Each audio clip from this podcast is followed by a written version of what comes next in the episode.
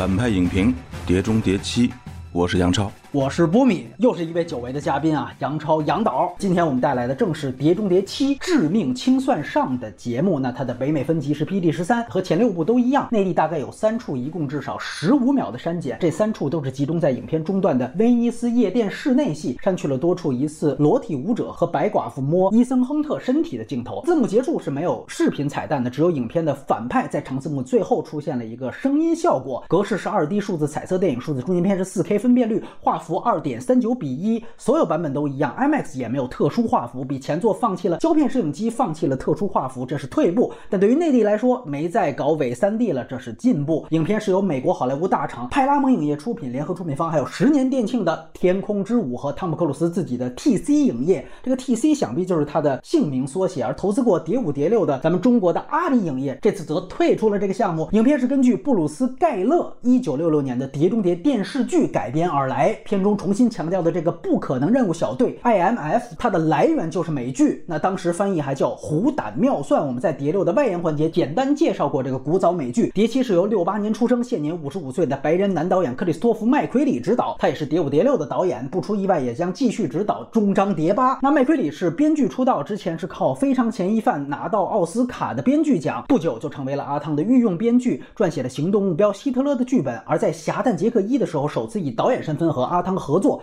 后来又陆续以编剧身份参与到了《明日边缘》和《新木乃伊》等大部分的阿汤主演电影，其中《新木乃伊》让麦奎里还拿到过金酸梅，而《谍七》是他作为导演的第五部长篇电影。顺便说啊，他比阿汤本人还小了六岁。那制片人就包括了这位麦奎里和汤姆克鲁斯。署名编剧有两位，除了导演麦奎里之外，还有一位埃里克严德雷森曾参与过美剧《兄弟连》的剧本创作。主演方面，六二年出生，现年已经六十一岁的汤姆克鲁斯第七次饰演伊森亨特。有个趣闻是啊，他现在的年龄比第一部里的反派老头强沃特当时参演谍一的岁数还要大三岁。那除阿汤以外，扮演白寡妇的凡妮莎科比第二次出演谍中谍，扮演伊尔莎的利比卡弗格森第三次出演，班吉西蒙佩吉第五次，而黑人黑客卢瑟文瑞姆斯则是除阿汤以外唯一一个全部出演谍中谍系列的演员。那另外这里的中情局高层基特里奇扮演者亨利科泽尼则是罕见的从谍中谍一之后，时隔五部，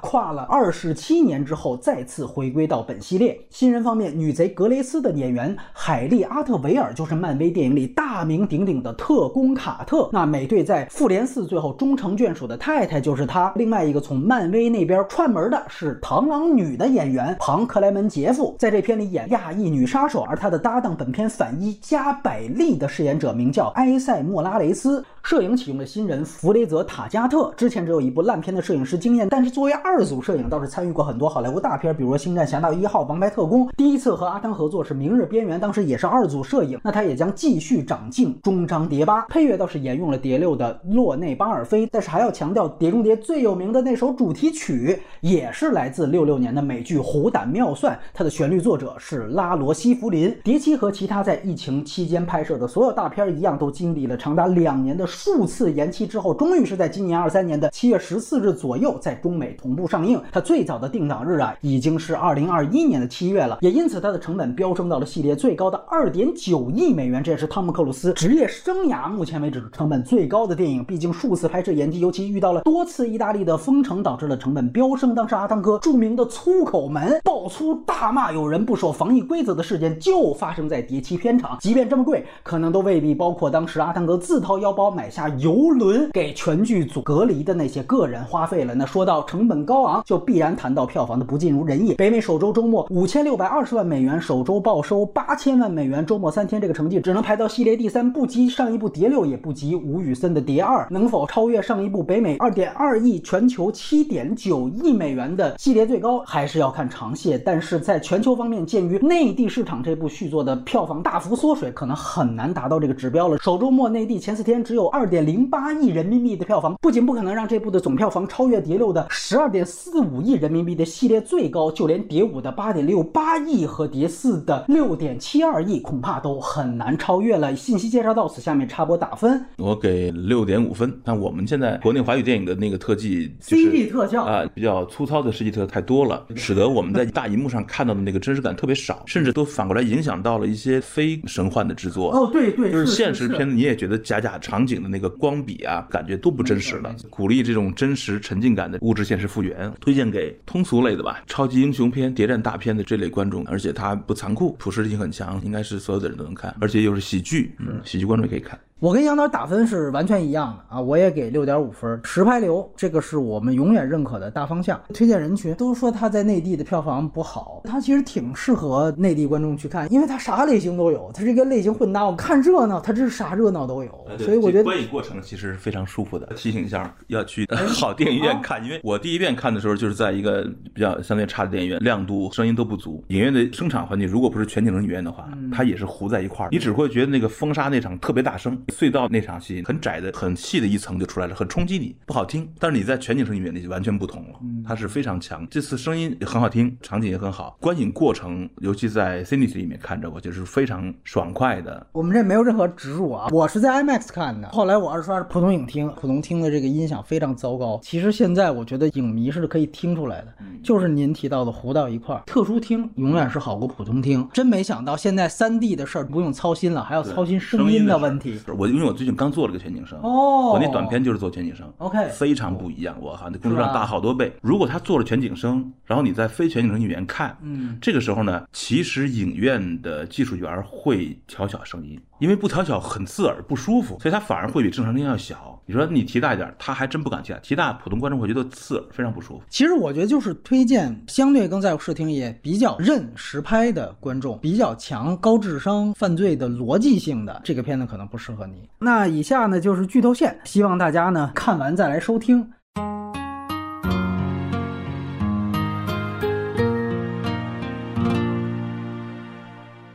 我们从优点开始聊起，来，杨导先来说说。首先，我是挺喜欢他这次深挖经典人物的过去内心，从剧作结构上完整的把伊森·亨特整个的 B 故事扣在了 A 故事里面。这个结构保持的非常完整，所有的重大的进展和矛盾冲突强的时刻都挂上了 B 故事，所以这个剧作从结构上非常扎实。然后是他这种经典老派的拍摄方法，还是有那种物理性的场景的魅力和动作的魅力。开场经典的东欧冷战时的那个氛围，从核潜艇开始也是我的爱好，我觉得非常棒。从一个非常冰冷的紧张的潜艇大战，突然转到一个极温暖的，但是又非常非常安静的空旷的室内场面，介绍这个人，再忽然到一个同样是暖黄色的沙漠动作场景，这前三章我觉得很大的一个冲击力啊，在一个动作片里敢于用审美上对比非常强烈的场景本身的魅力，沙漠场景的全景声一下就把我给抓住了，我觉得太好听了，你能听到非常细的风沙的声音，而且非常准，动作场景影中的声音呈现是非常棒的。沙漠那次大战，还有一个就是在车顶进入隧道的那个蒸汽火车，那个声场应该算是一个优点。我们在当代最爆裂的炫酷的动作片里面，其实是听不到特别好的声音的，包括罗马街头的那个声音也很好，也非常细致，所以这是我觉得他们在工艺上做的一个优点吧。碟七的视听和工艺是最好的，它的调光和调色是特别自然的，它甚至没有我们目前华语电影那种阴间绿啊那种特别傻的那种调色，那种特别偏的调色，没错没错。好像一调好像就审美了似的，啊。人家完全是自然真实的。还有就是古铜色、就是阿宝色，就感觉糊一层，哎对对对对对那人家你看他没有滤镜，尤其是你看开场那个冰下戏，那是一种阴郁的冷战氛围哈。是的是的到了阿汤哥露面那个封闭的象征他内心那个暗红色的房间，阴影中出来那个光非常稳，那是好摄影师，这是最好的影像。他在威尼斯的时候那种自然光是非常舒漂亮的，对，没错没错。他在自然光线里面人的脸，他在阴影中对，包括后面贡多拉这很简单的一些哎铺垫情绪，哎呀，非常非常棒。我这说到我全片最喜欢的一个镜头，贡多拉上阿汤哥握着伊尔莎的手，那个我觉得很动人。那瞬间我都觉得两个演员真的很惺惺相惜的感觉。对对对，他们其实没有过多的去铺垫两个人的感情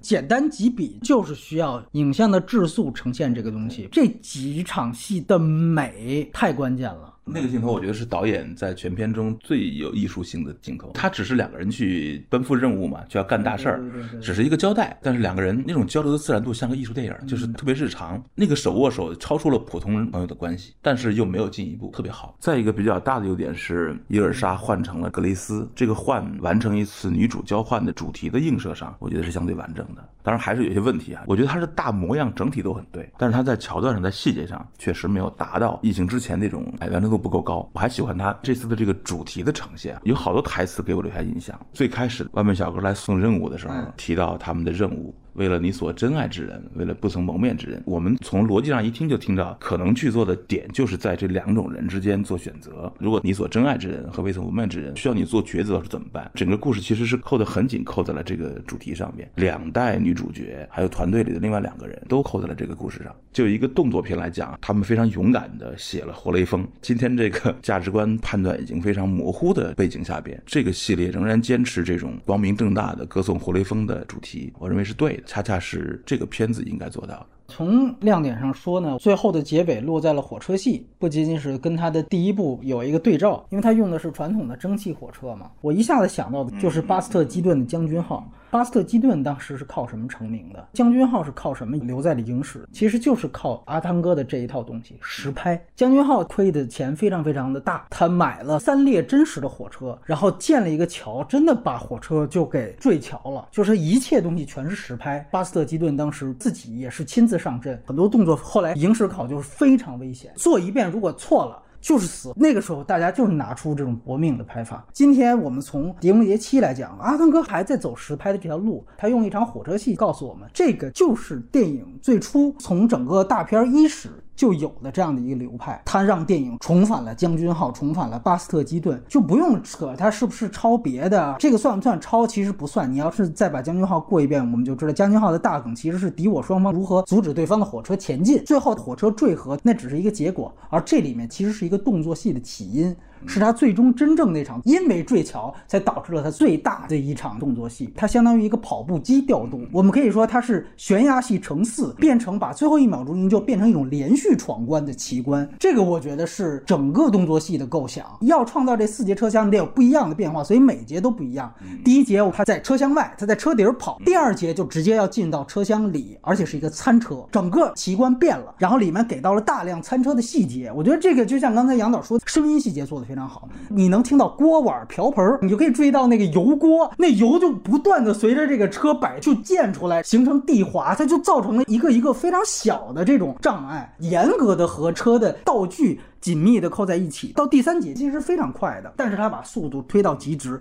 这个时候来到了第四节，一下子因为整个车要翻倒了，所以来了一个失重场景。通过这个失重，让节奏和配乐全部骤降，音乐马上也停了。于是呢，就来到了那场钢琴戏，他跟这个女贼站在那儿，然后就不断的给钢琴那个钩子特写，非常非常传统的拍法。但是他用一个特写，还要用女贼的紧张，我先跳过去，啪搂住她，传递出刺激感。由于前面铺的足够的快。所以到这场形成了一种呼吸，哎，你觉得这个节奏是非常好的？很明显，这是整个影片印象最深的一场，尤其是餐车里的那一场，细节让我们一下回到了电影的物质现实本身的魅力，而且在今天特技变得这么容易的情况下边。这个电影还愿意去分解这么细的、这么接地气的这种生活细节，给一个谍战大片去制造困境。我认为这个路子是特别对的。其实刚才你说到这个巴斯德基顿，包括成龙，他巅峰时期吧，对对，他那些 A 计划那些东西，真的是那个时代最应该留在今天的。基顿的那个火车仍然比现在我们看的这火车分解细节和桥段的那个层次要更多，他给的信息量更大。你比如说在餐车，我非常喜欢，我认为是这个电影中最好的一场戏，因为你一下就真的相信那个情景了。但是你没有看到特别细致的餐。剧的特写，它是在眼花缭乱的全景里给出来的。它在今天的谍战片里面已经很牛逼了，但是其实它是可以在这路上走得更远的。这四个车厢的层次现在确实有乐章感，它是一个非常具体的一个火车车厢的困境。但是这么重大的任务和主人公的 B 故事也连接的任务，他最后克服的这个困境是蒸汽车车厢，这个桥段还是会让观众有一些不满足。因为我看过第一集那个车厢的高铁那个著名场景，直直升机的旋翼像刀尖上其实他现在还是回复了一下啊。对对对他好像不停地在致敬那个事儿，那是帕尔马导演，那太牛逼了，因为那个东西印象太深。他再次回到一个蒸汽火车，那我觉得他应该走更远才行。之前在碟六的外延环节回顾了前六部，当时其实介绍了一个细节，就是那个时候德帕尔玛最后决定一定要拍高铁的戏，就找了工业光魔。但是德帕尔玛也是多年之后他在纪录片里面回顾的时候，他就觉得工业光魔太限制我了，说因为那时候全是 CD 特效，隧道全都是动画片了，是的特效限制对于整个系列来说一直是一个心结。我们都知道，他其实现在已经成为了一个实拍的一个顶流人物了。是所以他这次就像基顿一样，是炸了真火车，真的让真火车坠入到山崖，完全一比一的去拍。一是用一个特效数字的做一个高铁，一切都是向着未来的，向着人类技术进步的，说白了就是高科技。是，今天我全部返回来，自然呢比那个时候酷炫的那种感觉嗯确实不一样啊、我也认可杨导的这种感受，我就是觉得他四个车厢的链接还是要为了最后一分钟的整个的营救主题这个紧张感而服务。回去去看这个餐车戏，瓦斯要爆炸了，然后给灶台气要漏，这些东西都落在最后瓦斯真爆炸了。反而冲击波把两个主角弹到了第三节车厢上，这个就像您说的，它是一个乐章，它是一个非常有韵律感的东西，它的细节一定不是它的第一位。它要为它整个的这个乐章式的韵律去服务，然后有说非常类似于《侏罗纪公园二》里面有一个拖车的场景，把这两场戏对比出来，其实它是要优于《侏罗纪公园二》的斯皮尔伯格导的，主要两点，一个就是节奏感，还有一个就是场景。《侏罗纪公园二》那是两节拖车，拖车底下垂直之后呢，相当于是落地窗，就相当于女主角贴在这个窗户上，其实就是现在大家在景区经常看到的玻璃栈道，贴在了玻璃栈道上，底下就是万丈深渊，然后这玻璃一点一点裂，就是踩薄冰的梗。整个这场戏就是围绕着玻璃什么时候碎，场景危险的丰富度相对是比较单一的，这是一点。第二呢，视角也非常的繁复，岸上还有一个人要救这拖车下面的人，所以给了岸上很多的戏。比如说怎么拿绳子绕车，这些戏现在来看是拖慢节奏的。这一列列车，我不给上面的人什么反应，我就集中在这两个人，这是对的。包括那个人最后出手，他这之前什么反应，他怎么就能出手，全都不交代，节奏是非常好的。反而你现在回去看《侏罗纪二》，就还插科打诨，完了这边就去解绳子，多十秒的素材，这节奏就垮掉了。那我觉得单场戏来讲，确实他做到了丰富度的极大成。四个车厢连续掉落，每次都是那个钢兵嘣嘣刚一声下去了，它其实也有点重复。它最后的那个钢琴掉落的动作，给我的满足感比不上当年直升机旋翼对阿汤哥的冲击感，对主人公造成了这么重大的威胁，然后以用非常幽默的方式，对 立刻终结了。对对对对这绝对是又复古又高级。钢琴我完全想到，他之前强调那个挂钩这件事儿，这太老套了。在最精彩的、最关键的高潮戏里面，阿汤哥性命受到的威胁没有被剧作当做重点来写，反而是格雷斯，等于说这个事儿分给了两个人。我们其实最想看到的是死不了的这个人在何种情况下又没死，这是这个系列必须做到的。而最后最狠的那一下交给了。交给了女主角。哎，这当然是从剧作讲是对的，但是就减少了对这个事儿的冲击。钢琴那场戏，其实它最重要的一个意义是一个换幕布的效果。大家如果结合到《侏罗纪二》，你就会明白，《侏罗纪二》这个车被恐龙往下一推，车内的镜头一直给一个纵深的所谓俯拍，下面就一直是万丈深渊，从头到尾的。但是在最后一节车厢的敌七里面，并不是这样。钢琴坠下之前，其实是一个封闭车厢，钢琴坠下起到了一个作用，就是把幕布撕开，其实就变成了一个悬空的状态了。这是第一次在车厢内出现一个悬空，类似于诺兰之前拍这个《黑暗骑士崛起》开场有一个这个飞机的镜头，他们把飞机吊起来，还是一个机舱内部的镜头。这时候飞机的底部突然被炸开，突然悬空了，先内后外，它才会制造一个更大的一个恐高感。如果上来就是，那就是斯皮尔伯格那种拍法。现在看其实已经不够刺激了。包括我觉得是不是超长龙这个事情，像大家提到的方向盘那一段是超尖峰时刻嘛，跟刚才和将军号的对比道理是一样的。因为尖峰时刻方向盘的戏其实是一个动作起因，拆了方向盘之后，成龙才开始了一段就着方向盘的道具打斗。但是在阿汤哥这里。这是一个动作结果。前面一大长串的追车戏都打完了，到最后女贼把他拴住了，拆方向盘是最后一分钟的一个收尾。这个我觉得其实是不一样的。但是我们说从火车戏最终我要引述的一个表达就是，无论是成龙还是阿汤，都是巴斯特基顿这一派的徒子徒孙。我觉得就不用互相争了，他们都在持续的印证着电影最早的这一个流派，实拍的流派，所谓敢于搏命的这个流派，到现在香火。没有断。另外两场高质量戏，一个就是前面的序幕，我最喜欢的反而是后面的变脸这场悬疑戏。它最好的一个事儿是解决了文戏无聊的问题。怎么让这种的时刻能够让观众还能看下去，对吧？现在动不动观众就掏手机。那么这两场就像原来希区柯克做的一样，他这儿埋了一个炸弹时刻。但是这个炸弹时刻，你仔细想想，谁是炸弹？并不是最后他扔出的那两个烟雾弹，其实人物身份。才是真正的炸弹。他们那场戏介绍的是说，现在这出现了一个质体，已经把我们的系统都给弄瘫痪了。所以你看，现在我们都回归到原始键盘侠了，敲打字机呢。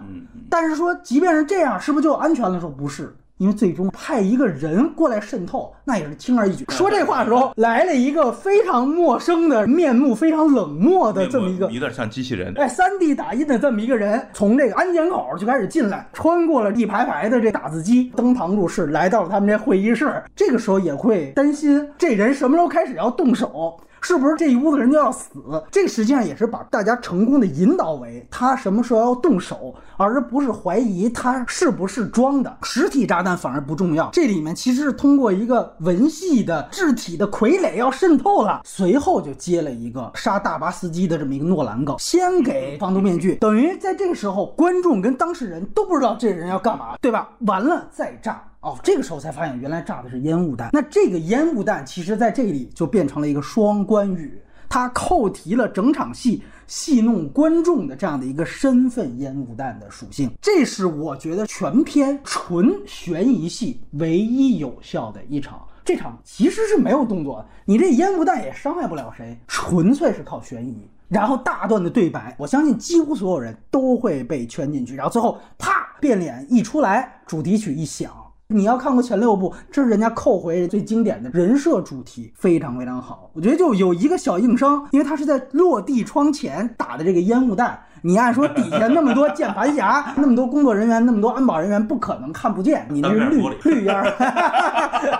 这个我非常同意，太好看了这段，这是真正回复了当年布莱恩德帕马那种水平。对对对，希区柯克式的。因为因为第一集那个字幕和那个主旋律音乐出来之前的那场戏，当年给我们完全震住了。我靠，就是他这种真正的逆转。但我后来发现中间好几集其实给不到这种水平。这个编剧和这次这导演他们努足了劲儿，在这场里达到了那个人物。完全骗过了我们，把一段交代性的台词搞成了一个悬念。最贱的是基特里奇先给他那个太贱了。对对，这其实也反过来从人设角度是合理的。这两位是一种相生相克的一种对对一种一种对手上下级的关系，他们俩实际上互相了解的。我先给你哈，如果你傻逼居然不想他带上去，那你就 那你也是个傻逼。我相信你肯定有这个聪明劲儿，就一秒钟之内给我一看。非常幽默，他这个幽默感和那个第一集那个悬疑是一个水平。在最紧张、最可怕的时刻，其实是幽默感转折非常快，两次变脸。那哥们儿最后在幽默的喜剧倒下去的时候，刚一下出来那个主旋律，对对，我靠，这种节奏就这是前篇最强的一场悬念。他为了这场悬念，甚至大大大的拖后了他出字幕的速度。其实都已经是第四场戏了。我一看表是二十九分钟的时候才出片头，你这艺术电影对中间出片名，你就像您之前谈到的。因为第一场核潜艇的戏已经很长了，完了转到送外卖领任务，还来了一场沙尘暴的戏。你想想那场多长？刚才我提到第一段，第二段其实是已经都没有悬念之后，两个人开始真正的对话。这场戏呢，因为他已经没有悬念了，就觉得没有那么有意思，没有那么紧张。但其实我补充一句，因为第二次他们说的话，按理来讲是在放高调，现在已经不是原来那种冷战时期了，为了正义而战的已经过去了。戴着口罩的这个哥们儿就是一里面的他的上司。最有名的那场口香糖爆炸戏，其实是互视对方为内鬼的，都以为基特里奇他最坏，后来发现不是，这强莫特才是最坏的，他就是一官僚。这一步最后戴上口罩，这悬念已经解开了，烟雾弹已经散了，给他们两个大特写，飙戏段落，他就是致敬的那一个鱼缸戏的梗，好像也给你一个暗示，这哥们儿接下来就是要黑化。但其实你最后发现也不是，不是等于他是为了最后扣那场东方快车谋杀案，他是为了这个在铺垫这场戏。那当然，最后他这个回扣扣的好，说那你怎么逃出去的？故意先不给反打，你看要把他的头套还有点。危险，就是他电话里边用暗号，哦对对还是增加了悬念。是的，我特喜欢这个演员，他是真正的代表了《碟中谍》系列虚拟出的反派。《碟中谍》这故事认为最大的反派就是美国政府，对对对最坏的就是美国中情局。这个人物那个表情、官僚感特别棒，特别有劲儿吧？他跟伊森亨特说的那段台词，跟第一部是有主题进展的。那个时候，伊森亨特是一个中情局的传统特工。这一集里面深挖这个人的过去，这个 IMF 这个组织，这个团队好像是一个编外组织。而且这个组织的最大特征是，他们的成员是按自己的道德判断行事的，嗯，没有在冷战两边选边站。他每一次任务都要先问问美国政府，你们到底为什么要干？你们对不对？不是我完全听你们的。这次不也一样吗？他跑到中情局搞这么大一套，就是要听到这个任务到底是什么意思。哎，对，不是说你告诉我你是对的，我就要听你的，我要承担自己的道德责任。而这个基特里奇最后说的那段话，自由主义的这些信徒们，你们永远强调个人的责任，不会去接受组织的意识形态。在过去那个时代是可以的，现在你必须选个边儿。他其实对伊森亨特是提出了一个真正的质疑：你现在还有能力在这么复杂的、这么严酷的局面中，再去像浪漫主义、理想主义那样去做个人的良知判断吗？至少在这一部上级也没有否定基特里奇，最终他也是被篡权的。他的那个上级其实是个野心家，反而那个野心家说：“我要准备拿到这钥匙之后，咱们要除掉这些人，其实就除掉基特里奇嘛。”对基特里奇的这个价值观到底对不对是不置可否的。他其实代表的就是偏共和党的价值观嘛。这一套话反而是野心家说出来的，就是我要除掉一些官僚内部传统过时的爱国主义者。最后你让一个反派这么说，他其实负负得正了。这一套基德里奇的价值观并没有被否定。他不否定这个价值观，他老找一个看起来坏坏的人去代表着。基德里奇这个人物特别丰富，特别那个表情特别神秘。嗯，我们老觉得他好像是有点问题似的。最后接纳格雷斯的时候，他那表情也特是 interesting，你感觉坏坏的，但其实他是重新开始了一个新任务，是他仍然是为他们的价值观在服务。没错，没错。包括这场戏，因为伊森赫特有这样的一个我要看清楚这个任务究竟你们要干什么的动机，所以你也不能说这一步是为了变脸而变脸，不是，它非常好的和整个人物价值观，就是您提到 B 故事都完全的契合。就是说，不只是这一场小反转漂亮而已，还有一场我自己比较喜欢的，就是威尼斯二选一，AI 集结了对话机，把西蒙佩吉的声音给占了，导致整个这场戏是一场悲剧。其实它有一个非常明确的一个思路。就是 AI 会把人带入死胡同，呼应现在很多科学家联名上书这件事情，他把这个东西就给拍出来了，就把阿汤哥给带入到了一个死胡同当中。这场的妙笔，我觉得是在夜店里，法国的反派发表了一篇演说，今天晚上你们两个女的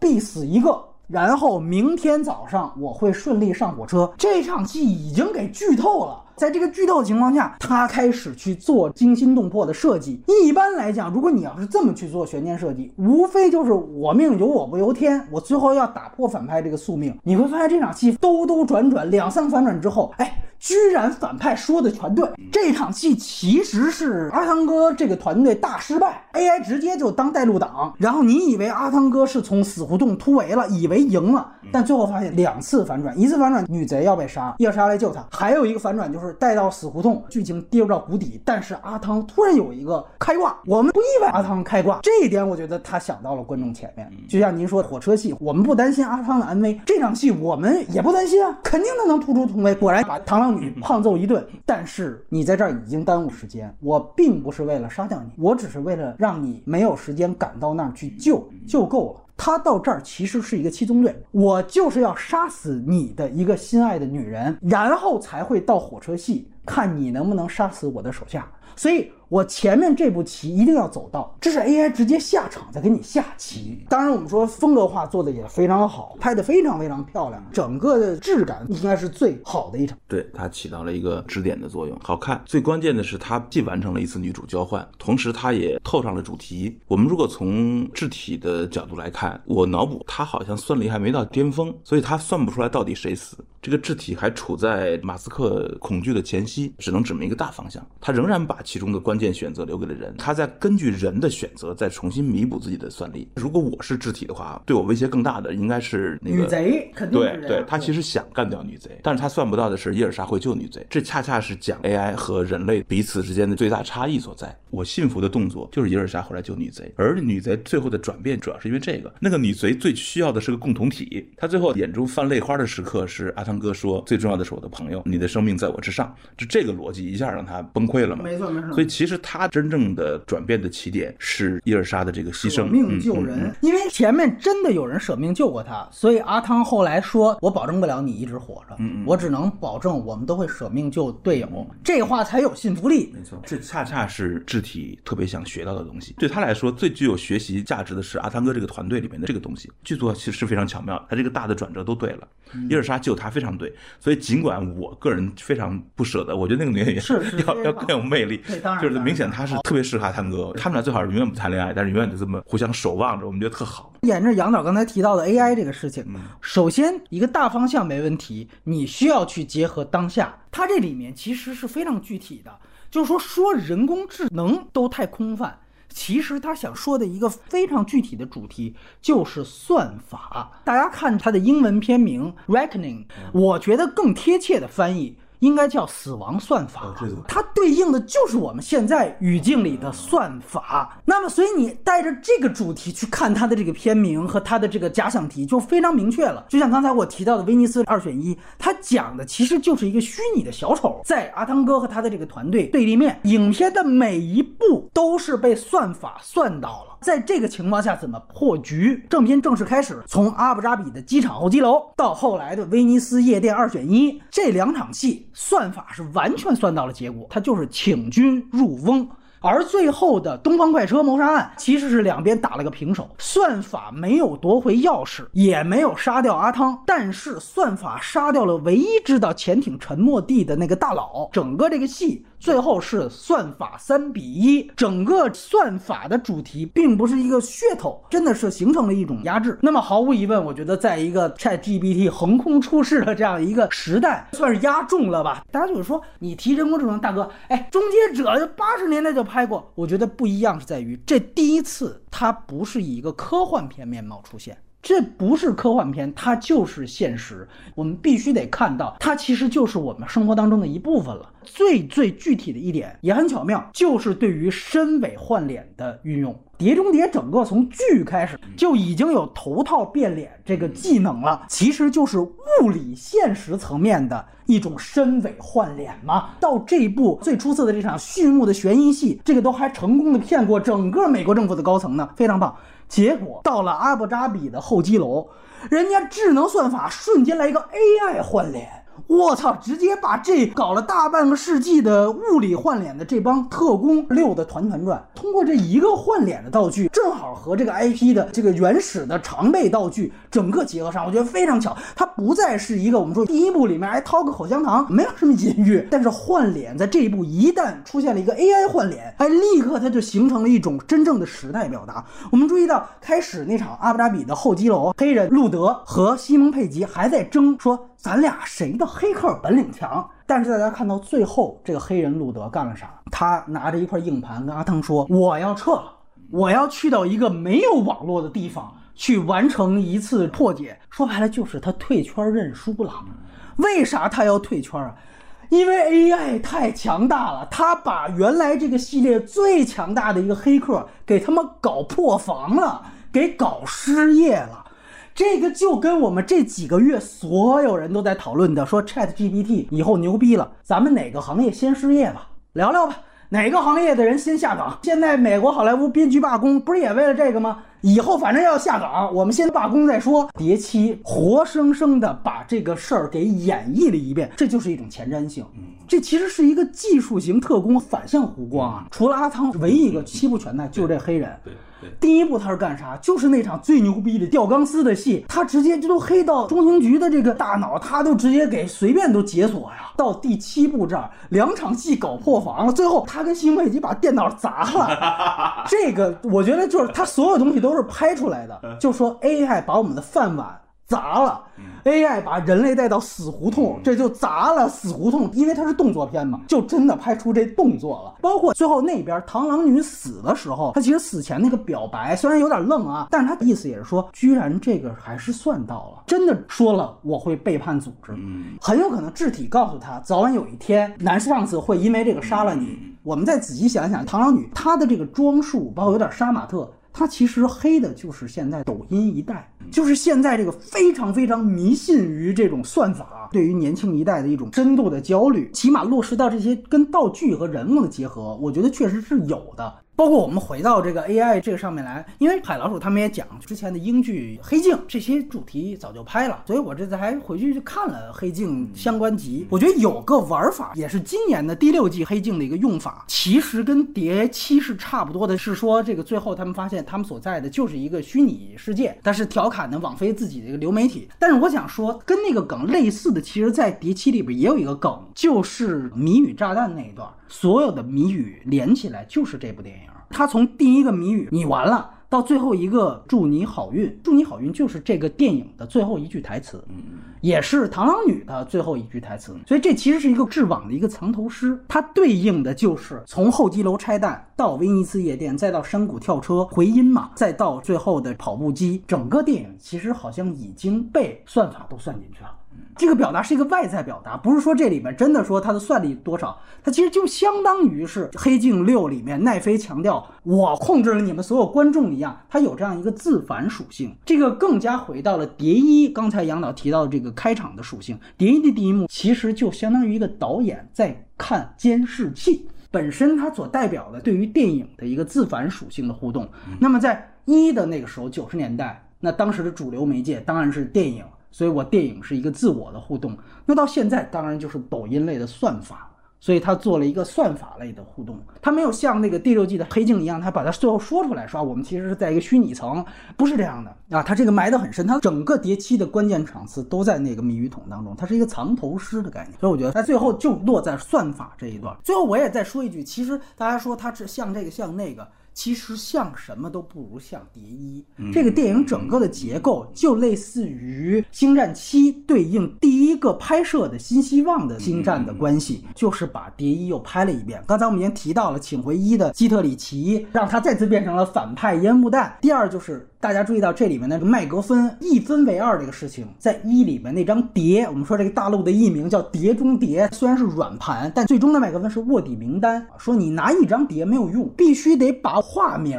和真实的名称这两张碟放在一起，而且所有方法也都是用其中的一半去真的套另外一半，也就是所谓的舍不得孩子套不着狼。那更别说刚才我们提到的火车系段落，除了高铁对应蒸汽火车之外，还有很重要的就是这个中间商。其实一的那非常儒雅的那个老太太就是白寡妇他妈。哦啊，这个在第六部的时候，我记得当时胶片已经猜到了，是吧？哎，对，但这一步是直接公开了。基特里奇跟他说嘛。说你不是他，他后面紧接着一句说：“我印象中的你还是那个小的时候，不仅仅是一个抖的一个小的俗套包袱。其实后面接的这句是真有信息量。”这我想起来了，真像那俩人，就是白瓦，太迷人了。这在他面前，阿汤哥像个 像个小青年，对，完全被他给碾压了。那个气场太棒了，是。而且那个老太太有一个和白寡妇同样的动作，对，就是他们俩都笑的时候鼻子一抽动，我觉得特别棒。对对对，是是是，他肯定是故意模仿的 那个一里面嘛。但最重要的是耍。耍魔术这个梗，这个也是第一部阿汤哥当时用一个非常简单的魔术就把让雷诺给整蛊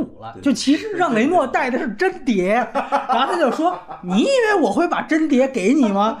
哎，我这随便就变出一张来。”我让雷诺一气把这碟给扔垃圾桶了。然后说呢，阿汤哥这一段坚持真的用魔术几十次，人说要不然咱就绿幕，他说不行，就是要传统手艺活，从最大的火车坠崖。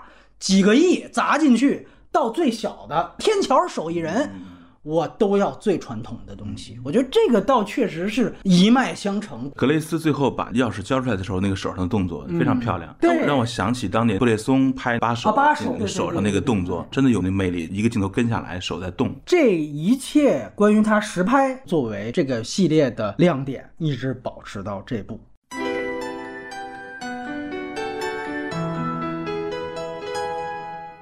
我们也得来聊一聊缺点。动作戏我不满意，没有冲击力。阿尔卑斯山的美景更加冲淡了这个紧张感。最著名的跳悬崖没有冲击力，甚至我在看着大全景摩托车高速冲向悬崖的过程中间，我一直在关注那个轮子为什么没有起伏，因为地面明显是不平的，怎么看着那么不平，但是拍起来这么平呢？反而是因为实拍，嗯嗯嗯所造成了物理硬伤。因为你要是纯 CG 做的话，第一件考虑的就是这个。这反过来其实教育电影人，这个实拍它是一个精神。这实拍火车砸下去的时候，水和火车的那个关系啊不好看，哎他可能还是再去修了。就是他一定是真的扔了火车，这个是毫无疑问的，一比一，咱们说实打实的。但是是不是每一个分镜？没错没错我觉得这做不到吧？可能这有的时候确实会产生这问题。就是威尼斯二选一那场戏里面，嗯阿汤哥狭窄巷的对打不足以给我一个逆转感，因为我们看过上一集里面的超人和他洗手间太不好看了。白色的洗手间，对，你现在变成黑的哈，你按道理上你应该更凶险才对，而且那么窄，但是那个场景实在是太简单了。桥头那个打斗，两个女人对大天使，氛围感是不错，特别有范儿啊对对全景多，他把那个环境都拍出来了哎。加百利他打斗带有优雅感是对的，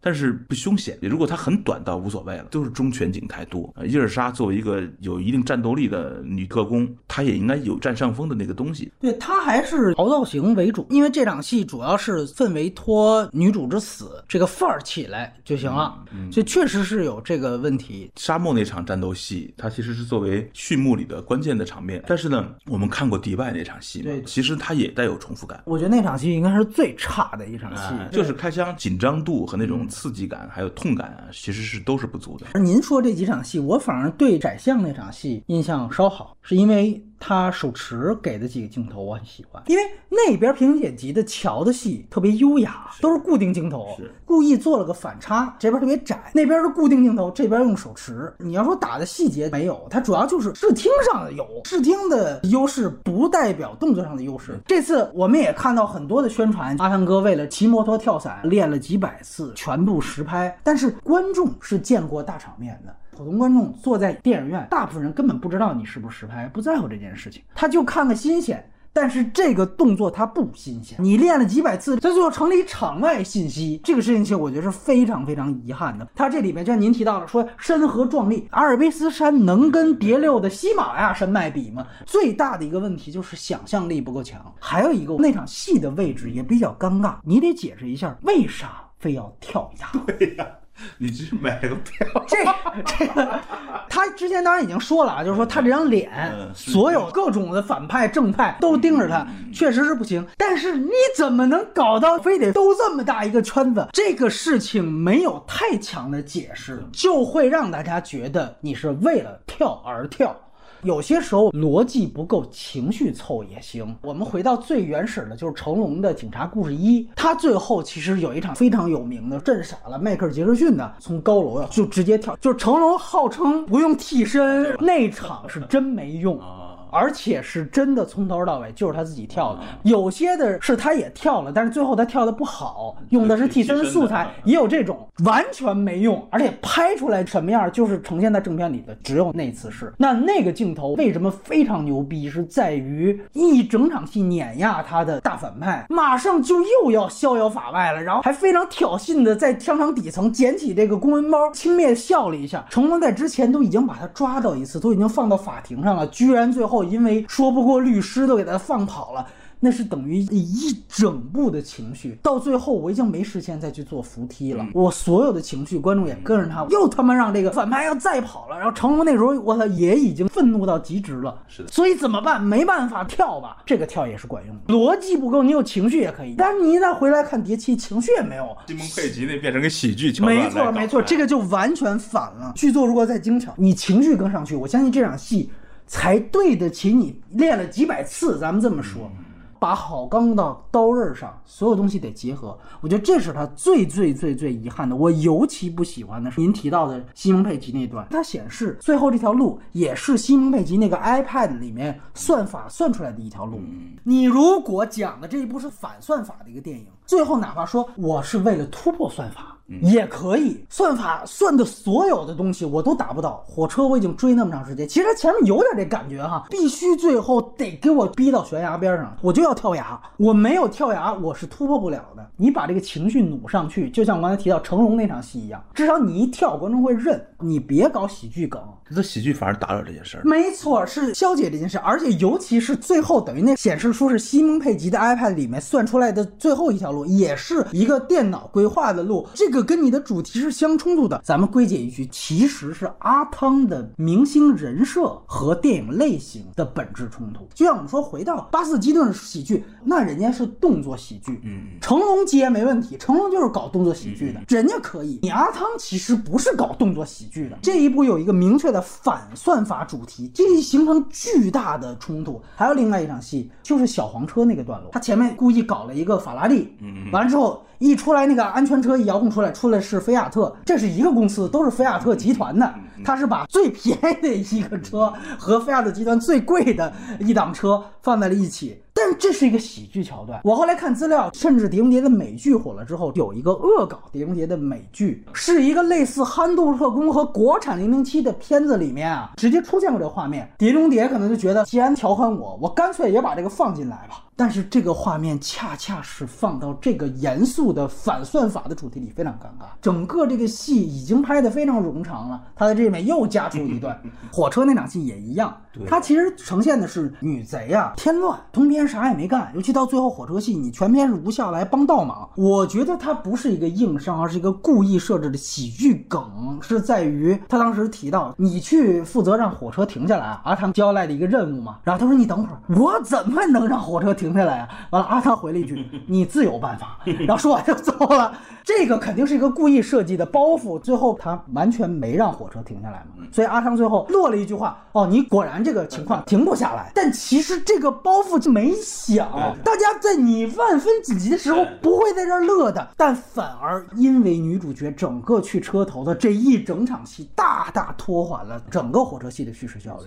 已经非常干扰主类型了，这是一个很大的问题。最大的一个对严肃主题的影响，就是刚才接着那场二选一来说，二选一的时候，AI 借加百利之手杀掉了阿汤最心爱的女人，尤其老黑给他直接把这个话讲出来了。你上火车之前，哥们儿嘱咐你一句，你会不会杀掉加百利？他就说，我保证不会。他说，你四目相对的时候会吗？记住，你把他杀了，这钥匙怎么用，就再也没人知道了。所以到这场戏的时候，都出其实如果你杀了 AI 就赢了，告诉了他算法赢两次这个事儿，他要引的一个悬念就是一个心理惊悚悬念。如果我们抽出所有的动作啊，就单分析这个心理逻辑，他就是七宗罪，他其实相当于是借刀杀人，就像七宗罪里的布拉德皮特，我最后知道不能杀凯文史佩西，但是我看见了女朋友的脑袋端在了我面前，我他妈还是没搂住火，我要杀掉他。那么为什么他一定？要在二选一时候杀掉伊尔莎，这么棒的一个女性角色要死掉，其实就是智体要借她向上人头一用啊，这是个标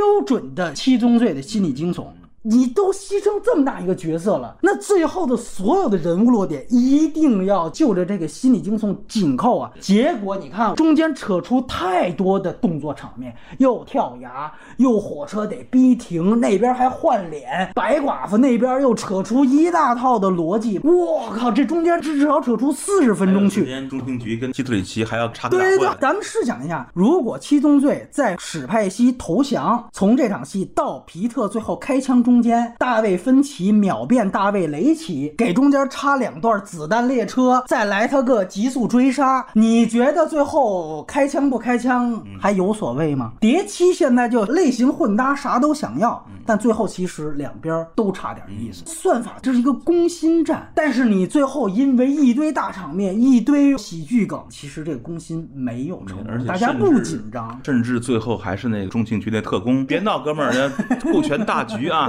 你刚才拿七宗罪来对比，特别合适，特别对。其实这场戏最后，他跟加百利最后在车顶，如果说之前的节奏有价值的话，就是需要最后那个时刻。加百利曾经杀过他的一个女朋友，杀的第二个。哎，我靠，这个你从任何角度而言，忍不了。对呀，美国政府让我干啥我都不干，我就是个人良知判断一切的。在这种情况下，应该是一个奥德赛阶梯的一个时刻。我觉得您提到这个闪回非常有意思。咱们想想，他跳崖之前，他想到的其实是女贼的闪回。我觉得那个闪回特别。别露怯，他的动机已经变成我给女贼承诺，我一定要上火车。这个人物的心理已经变了。如果是皮特那种的话，我就是要复仇，你别跟我扯其他的，其他都是假的。我哪怕表面答应你，我上火车我也不是为了你，我上火车我是为了干他。结果他那段那闪回来了一蒙太奇，什么都闪回，这这新女一号也有，旧女都有，这一生我都闪。好家伙！这还是你什么都想要，最后就没有人物落点，强情绪就一个情绪，没错不能叠加的。可以理解为《碟中谍》从一到六都是之前加百利干掉那个女人带来的一个后果。没错没错而碟七的最重要动作是伊尔莎死亡带来的，那这个死亡同时带来了新女主角的转变。这个剧作其实是合理的，但它应该聚焦在男主心理转变上。甚至他应该把这两建立矛盾，可能违背新女主的承诺和我复仇形成矛盾。现在就是我跳上火车，这顺拐了都能行，不杀加百利我也能救人类，对吧？我忍住了，就搂住火了。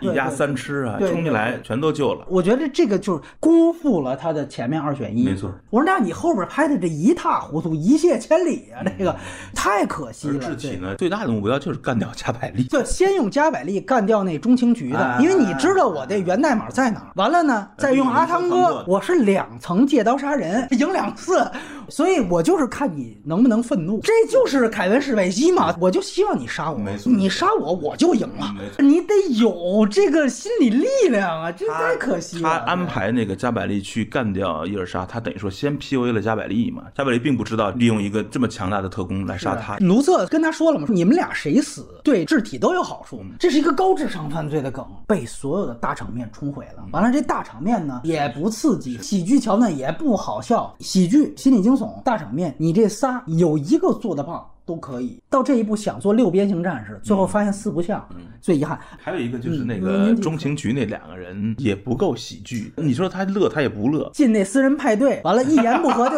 电死了。完，那黑人还不太认同这看法。这种地狱冷笑话最逗，就是他跳之前还突然得给吧台一场戏，就这个我也必须得提。现在好莱坞的这些商业大片拍的越来越长，咱们提到所有问题，七砍八砍，压到两个小时没问题。序幕二十九分钟，完全可以在十五分钟内解决一半时间。全部都可以砍，可以精简。为什么要这么长？就是咱们说还有点旧的《阿凡达二》啊，《蜘蛛侠》纵横宇宙，再加上这《谍七》，您都是这上篇，您后边还有呢，为什么要拍这么长？我回去这次看了一下《蝶衣》，扣掉字幕，一百分钟出头就结束了。为什么不能精简一些呢？大家不能收束自己这个叙事效率，包括这些其实都是续集金牌 IP，大制片厂就靠这几个创作团队，就给他们无限放权，没人限制他们，所以就搂不住。只要是大导演，您拍多长都行。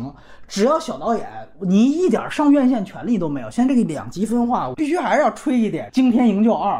完人至少短，你有多少可讲的呀？对吧？我就奇怪了这事儿，有一二十多分钟长镜头，照样一百多分钟拿下，干嘛费那么多话？我觉得这个真是一个大通病，惯这些毛病导致观众审美疲劳。完了之后，就这个算法，我觉得缺点在于哪儿？就是。算法在这里面就真变成下棋，它应该有一个外延表意。现在算法所代表的抖音、社交网络背后是娱乐至死，背后是信息茧房。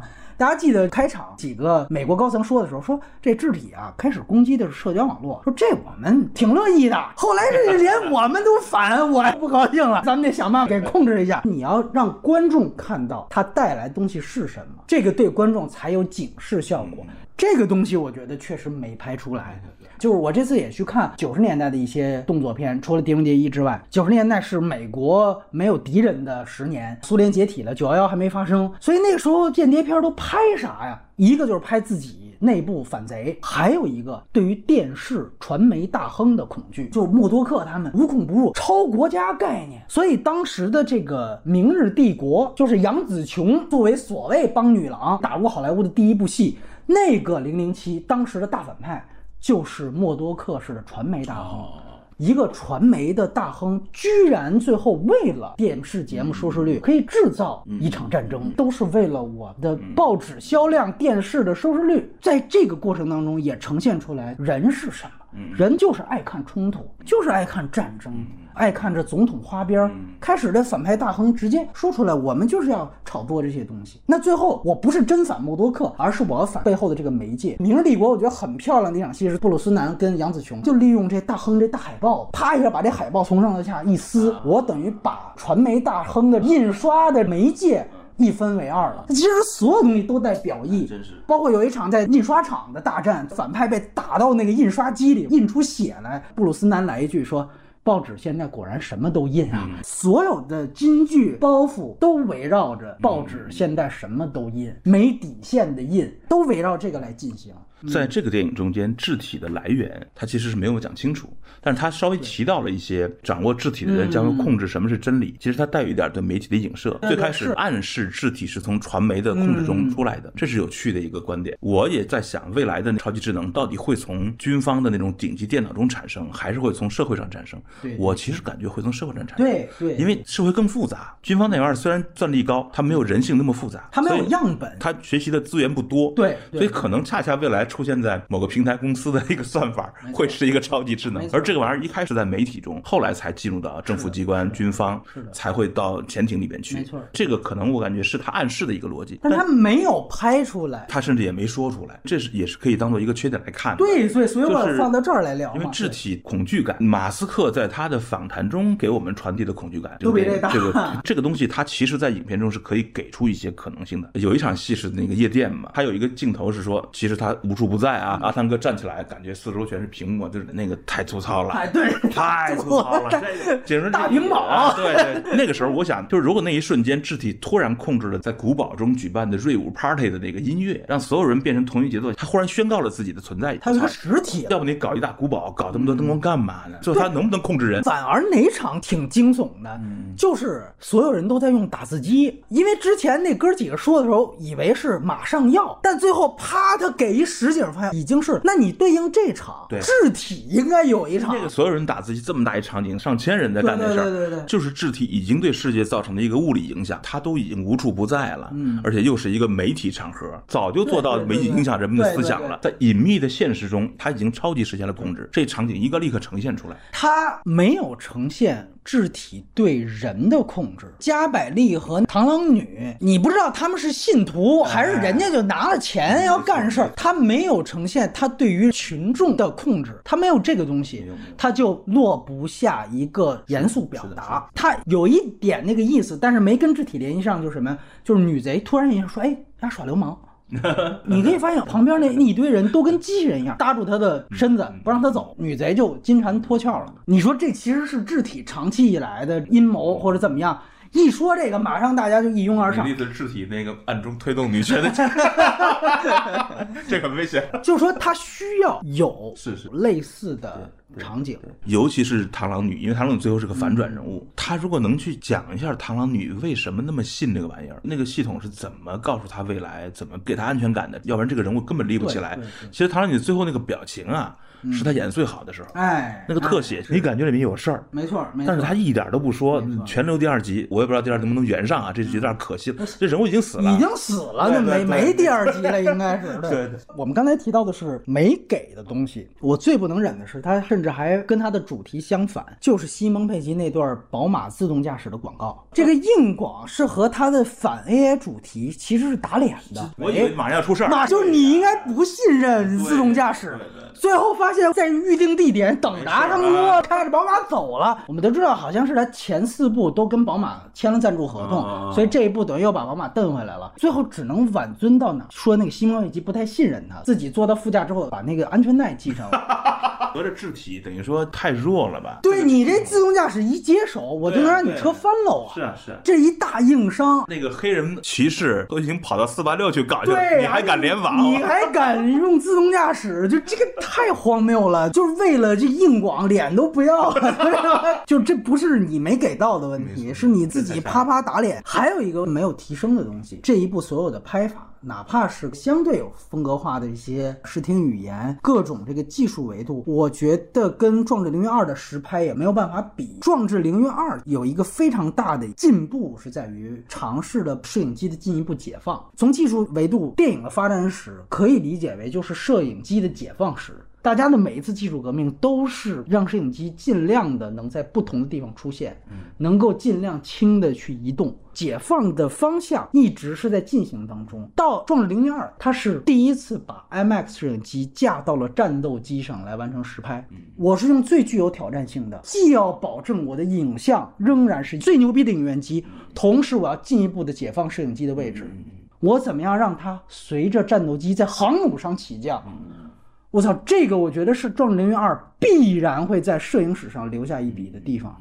这也是特尼奥斯卡最大的失败的地方，他居然连一个摄影奖的提名都没有。他在真正的摄影师的工会的所有的奖项全部都拿到，所有摄影师都非常非常认可，这是一个绝对技术的一个巨大的跨越。你要在这样的一个玉珠在前，你去比碟七的话，那这完全是老调重弹，它甚至是不如碟六和碟五。剧情逻辑漏洞确实也有不少，AI 为什么是时灵时不灵？刚才提到自动驾驶，无数个可以杀死这个团队的地方，我就随便再讲一点，这炸桥就很扯。你为什么要炸桥？把阿汤哥干掉，你应该炸火车。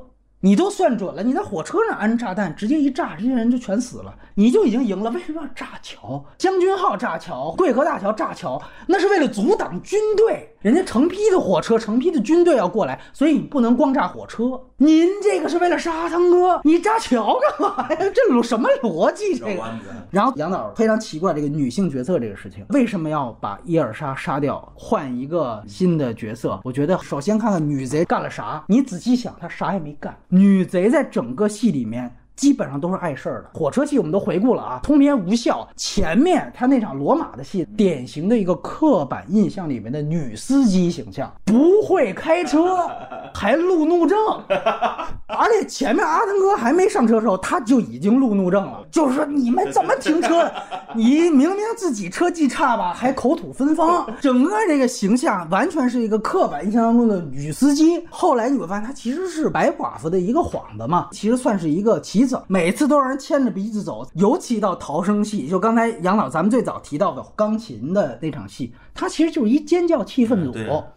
人家阿汤准备我，我要准备跳，可把给抱住来。哎我，你是耽误事儿。你反观伊尔莎，这是一个标准时下鼓励的女性形象，又强又飒。整个这个事儿他先动，没错，钥匙他先找到的。咱们结合上前两部，伊尔莎多次是放走阿汤哥，我要可以杀你的，我并不需要被男性拯救，反而是他救阿汤哥。对比一下这两个角色的新老交替，我觉得其实是戏外的。作为制片人的阿汤哥啊，是借 AI 算法。来了出真借刀杀人，他其实到最后非常罕见的回归了一种经典的英雄救美，让这个女性角色重新回到一种美颜无脑，看似挺聪明，其实啥都没干，最后就是尖叫弹幕组路怒症，重回一个无用人设，对于一种美国的传统价值观的呼唤，不仅是拍法回归到巴斯特基顿。观念也回去了。巴斯基顿里面女主角就是这样的，就是碍事儿，帮倒忙。但是最后呢，哎，我也需要抱得美人归，连这一方面都回到了将军号。一个女强人在这个系列死掉了，然后最后留下了一个需要被拯救的形象。他等于说要跟大家对着干，他胆儿这么肥呢？简单回顾一下，就阿汤如果说厌女的话，她不是一天两天了。有一点我必须得说，就是说好莱坞现在的性别平衡做的比原来好，但是现在好莱坞的大片有一个问题是，它在两性关系的展现上也比原来保守的多。你会发现原来很有意思的一些追车戏，包括《明日帝国》，包括成龙什么的，他的追车戏就是现在的网络的这种双关语，就是老司机在开车。《明日帝国》你回去去看，他是杨紫琼跟零零七手靠在一起骑摩托车那一场，其实就是。车震换体位的象征，这个姿势不舒服，啪一下就换成一个各种大家熟悉的那种车震体位。开完车之后就是事后洗澡，拍的所有东西是非常明确的。我是谁？三菱那段其实是三 P，成龙把档位卡在自己裆部，然后也有一个下楼梯嘛。就是你现在回去看，原来你认为非常经典的这些追车戏，其实都不只是动作，它全是爱情动作表达。现在这东西你再也看不到这，所以为什么大家觉得《速度与激情》越来越无聊？你啥也不能往里加，你越来越保守。就包括这里面拿到大陆威尼斯夜店那点东西都敢删，你加上都没什么。说句实话，我们能不能回到原来好莱坞的传统？我觉得这个问题确实需要去解决一下，怎么让这些画面更具有效果？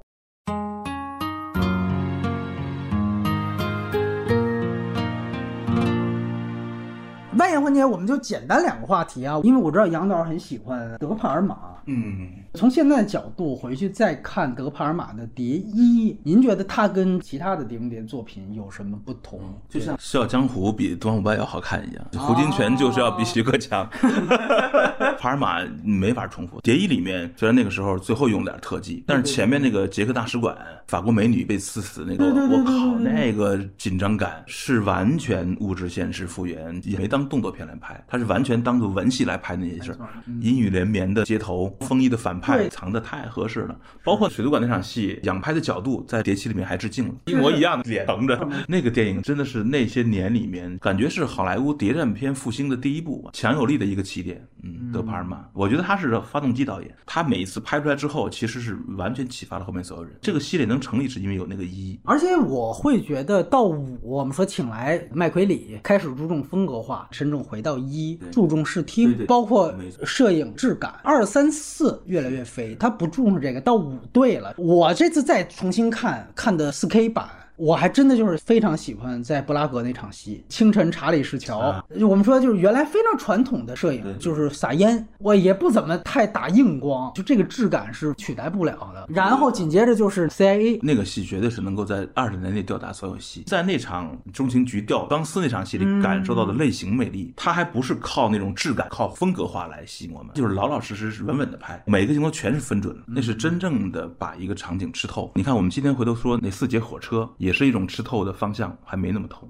他对火车里面动作细节的分解啊。是达不到当年让雷诺两个人拉上去之后，刀忽然掉下去，就包括那个刀，包括那个距离、光感、喜剧小元素、拉肚子、老鼠，对对，那种剧本好像就绝响了。《碟中谍》是一个纯类型片，这是说实话是上一代老导演给我们的最高享受。现在这个享受真的有点接不上，就是具体到一滴汗、一个水滴、一把刀，你需要更具体、更具体你才会悬心。那场戏里面，我们为这个动作本身的悬心都达十几次，而你在这个火车这四节车厢里面。它是个一坨，哎，它是个整没分过层，嗯，它是个整体。它明明明有这么多油啊、餐具啊，你没看见一个划过他的脸庞，所以他其实就是硬给那钩子，他就想要接近这个地方，对对对，都不会悬心，我们知道砸不上。导演对场面调度的这种能力加到剧作里去，进行了微观剧作，才能成立。你现在看到的《碟七》，你就看不见微观剧作了，你看不见场面调度的剧作了。我觉得是好莱坞确实是核心能力的一种退化。所以《碟一》里边，我觉得唯一出戏的是哪儿？那个时候就是要亮汤，阿汤哥要帅。谍一里边他自己就是个智体，在乔沃特跟他见面那场戏，乔沃特说的是基特里奇，但是阿汤的脑子里边脑补就是他是反派。我已经算出来了，就是这个人多智而近妖。但这个就有一个问题，如果您找《唐人街》的编剧来写。那男主角其实这么聪明，这就不叫黑色电影。就是他虽然他这么聪明，但是他在每一个场面中间，他遇到了足够威胁生命的，等于说他不需要文学上给他说什么，只要场面在这儿，导演自然给他设置东西。他不需要心理惊悚，这个动作就挺吓人的了，挺惊悚的了，对吧？是靠这个声波、那个汗、那个老鼠是吧？那个刀，以及最后那个螺旋桨悬疑，这么多的对主人公的威胁，这其实是类型片。类型片要求超级英雄就那么厉害，但是你想不到那个汗那么难，你得设置这个东西。也就是说，他第一步的时候就已经。不打算做一个纯粹的心理或者纯粹的感情纠葛、心理惊悚，或者说攻心。他跟《谍影重重》选的不一样。对，《谍影重重》是这个。对啊，我永远我不信任任何人。对对对，《谍影重重》最后把这个做扎实。对对，动作没有太影响这个，所以《谍影重重》那个高度也许是更高的。包括我们刚才说的前三部，它是亮汤人设和框架冲突。从四开始，他就是搏命汤人设，实拍大场面，搏命阿汤这个的人设又跟基础框架冲突。阿汤的。人设还有一个转变，好像他越来越雷锋了，他关心的事儿越来越大。以前他还没质疑过任务本身。这一集的阿汤哥有点像是救世主的感觉，他承担了很大的职责，偷听一下你们的对话，确认这是到底一个什么事儿，我再去干，对对，有点耶稣感。哎，不过这个片子里面是有一点宗教的逻辑在里，他那个钥匙的造型是明显很东正的感觉啊，红白的那种感觉。加百利也是一个大天使的逻辑，那个质体，你可以感觉像是一个圣灵那种。对，第八集还是希望他。除了智能，当然我觉得是多想，是不是也能够跟当下的世界环境能够有联系。他选的核潜艇其实是萨瓦斯斯托波尔乌克兰危机的一个核心嘛，它是克里米亚半岛的重要的黑海舰队的军港。标志性战争城市，在二战期间也很重要。德国呢打过一场大仗，没错，没它的归属权也是兵家必争之地一。直是欧洲的重心之一。没错现在也是未来一年的重心之一。最后谁来解决这个事情哎，也许是不是也有这种表达？我觉得这个是拍完了吗？马上罢工了嘛，所以就停拍了。大部分是坏事儿，但是也许可以给他们多想想。那他那对吧这个塞瓦斯托波尔这事儿，对，随着今年的局势，对说不定可以看看能不能压中，对吧？在你 AI 之上，你也可以有一些复合性表达。毕竟，我觉得这是间谍片嘛。没错，没错对，我觉得这是很有必要的。那，最后还有一个话题，我其实特别想聊，就刚才跟杨导说过的，我们现在处在一个人工智能即将从科幻走进现实的时代。如果说这一步提出一个算法的命题，那么算法究竟应该怎么拍才有意思？算法第一次走进大众其实是抖音的老板。我们后来说，抖音的算法就像分院帽一样，你看到什么内容由我来定，我会揣测你想要的东西，然后给你分到你想要的内容。其实每一次媒体的爆炸性的发展，就是对于人类低级趣味的进一步的满足。它就像一个精神鸦片一样。大家说媒体人经常讲的一句话：不要给人们想要的，而要给人们需要的。就是在英文里面是 need 和 want 的区别，不要满足人们的欲望，要给他们真正需要的东西。现在的算法一旦完全反过来，就是极大的满足人们的欲望。原来精英媒体做不到嘛，一份报纸就能印这么多东西，所以他的话语权掌握在精英手里，所以精英是有道德标准的。现在不需要了。为什么抖音这样的靠算法的平台能够，并且只能够在中国大陆出现？它有巨大的数据量，以违背人民隐私的方式采集了这么多的隐私的，而中国人又是最多的。所以它能几何倍的去训练一个超级 AI 的诞生。对对对，就是哪怕扎克伯格，哪怕马斯克，这些都算是在左派眼里面的大右棍，他们都没有这样的土壤，但是也抵达不了这样的真正的人性本质的东西。人类不需要选择权，你不需要给他这么多的自由。以后哪个新一代的传记片拍了这个，哪个片就能取代社交网络。我就把话放在这儿。人类确实是有好逸恶劳的天性，欲望越来越往下线走，确实如此。我们每个人都被抖音曾经迷惑过。人确实是随着科技的发展，物质条件更便利之后，越发的想要享受这一切。但是同时哈，你甚至在抖音里边被选择的算法里面，仍然有小众的需要。假如说算法没有把这些全都消灭的话，假如它仍然存在在这个大的情境里，是不是我们可以理解为其中一部分人想要好逸恶劳也是可以的？可能社会是不是就这么运转？除非他不让那些声音出现，只要那个声音出现。那部分小众的人自然会跟其他大众去交流。您所谓的小众，包括我们现在也都是小众，都形成自己的信息茧房。每个人都觉得对方才是吃了蓝色药丸的，我们是醒过来的人。每个信息茧房人都觉得自己才是你要，这是最大的现在的问题。自由的秘密就是勇敢。自由还应该是属于勤奋的人、勇敢的人，走出那个舒适区。你得有一定的耐心和心力。所谓自由，开放社会，它是彼此之间可以容易变成。